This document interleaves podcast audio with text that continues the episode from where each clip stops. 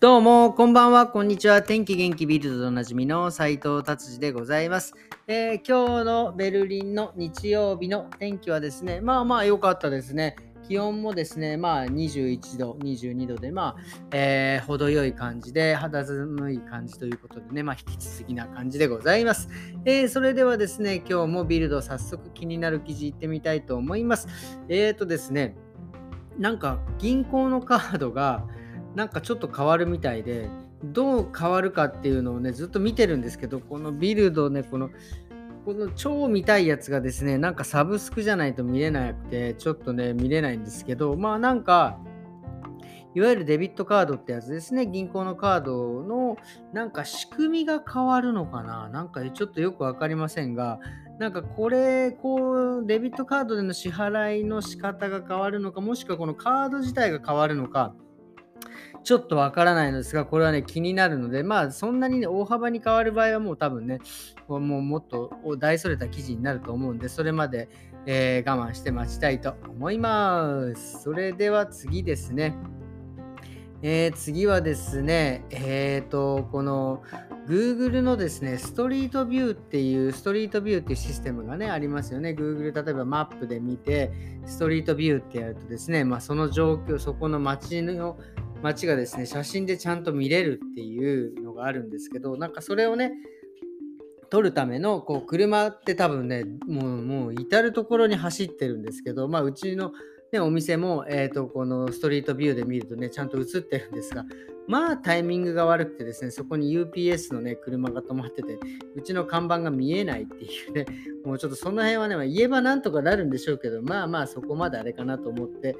おります。それでですね、結構ね、このストリートビュー、どこもなんかね、いろいろ取り上げられてて、面白いなと思ったのはですね、なんかこれは日本なん、あ、日本じゃない、オーストラリア。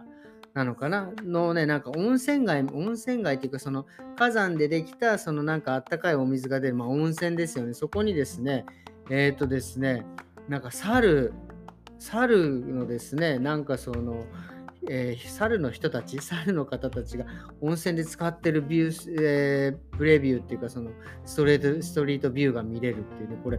こんなのまで撮ったのかっていうね、えー、これもう本当不思議なね、感じですね。あ、すいません。これオーストラリアじゃありません。日本でした。日本の猿ですね。すごい。日本の猿が温泉に入ってるところまでストリートビューで見れるっていうね。これすごいですね。で、あとは、まあちょっとなんかこれはもう、これ完全に犯罪系ですよね。なんか、自転車でなんかちょっと跳ね飛ばされちゃったやつが、映ってですね、多分これは多分も多分操作に使われたのか分かりませんが、これが今こういうのがね、未だに残ってるっていうね、それで車にひかれ倒れちゃった子が映ってるとかね、これ、なかなかこれすごいですね、見てると。で、あとはなんかこの F1 のレースをしてるところも見えるって、これもう、こう結構めちゃくちゃですね、すごいこれ本当にこれ、動画、動画というか、なんかあの合成なのかなっていうぐらいすごいですね。あとね、これもすごい。イルカですよ、とうとう。イルカも映ってる。これはですね、どこの町なんですかね。これはまあちょっと町まで書いてありませんが、なんかね、海にですね、イルカが映ってて、イルカが泳いでる写真がこう、これ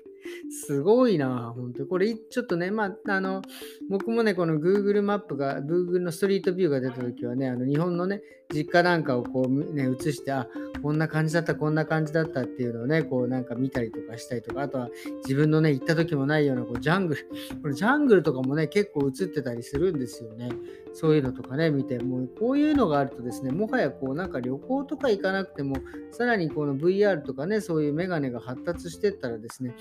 そういうのでこう見れたら、もうこういうなんか旅行はもうリアルに行かなくてもいいんじゃないかっていうなんか時代になるのかななんてちょっと思っております。はい、えー、じゃあ次行ってみたいと思います。今日はですね、えー、まあ、あのー、これはあれですね、えっ、と、その体重に関する記事なんですけど、これはですね、なんかやっぱり、えー、睡眠をね、しっかりとることによってですね、体重が減るっていうことですね。まあ、で、運動不足、あの体重がね、減らないのはですね、運動不足ではなく、やっぱり、えー、まあ当たり前なんですけど、摂取しすぎっていうことですよね。摂取し、やっぱり消費量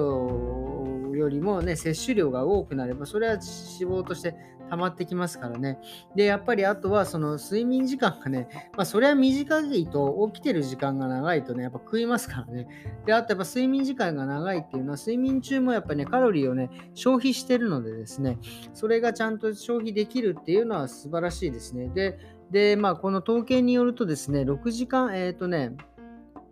え、6時間未満の人っていうのは結構、えー、太りすぎというか肥満の人が多いみたいですね。なのでですね、体重を減らしたい人はですね、まあ、睡眠をね、しっかりとる。で、睡眠中にやっぱカロリーをしっかり消費するというのが大事なんですねっていうのをちょっと思いました、今。僕もですね、今日実はあのお休みでですね、まあ、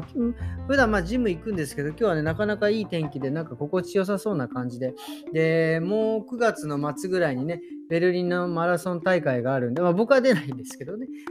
結構みんな周りで走ってる人がいるので、なんかそういうのにね、感化されて街を走ってみようかななんて近くの湖まで行ったんですけど、まあね、なんかね、前からね、走るとこう、膝とかが痛くなって、まあ結構ジムとかでもね、膝とかも鍛えてるので、もう内ももハムストリングとかね、鍛えてるんでいけるかなと思ってね、走ったんですけど、え走り終わった後すんげえ痛くて、もう本当にあの、あの何やっとんじゃいっていう感じでもうしっかりストレッチをね、えー、ただいましてですね、ちょっと痛みを抑えておる状態でございます。本当ね、あのやっぱりね、